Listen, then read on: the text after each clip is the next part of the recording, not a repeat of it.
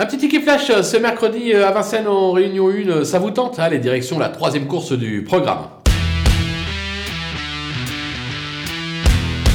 Dans cette épreuve, on va tenter le numéro 6, Jubi de Bailly, qui vient d'effectuer d'excellents débuts sous la selle avec à la clé une probante deuxième place derrière un poulain quelque peu estimé. Ce sera Mathieu Mottier qui lui sera associé. Je pense que le cheval est capable cette fois-ci de passer le poteau en tête. Il n'y aura pas cher, raison pour laquelle on va simplement le jouer gagnant.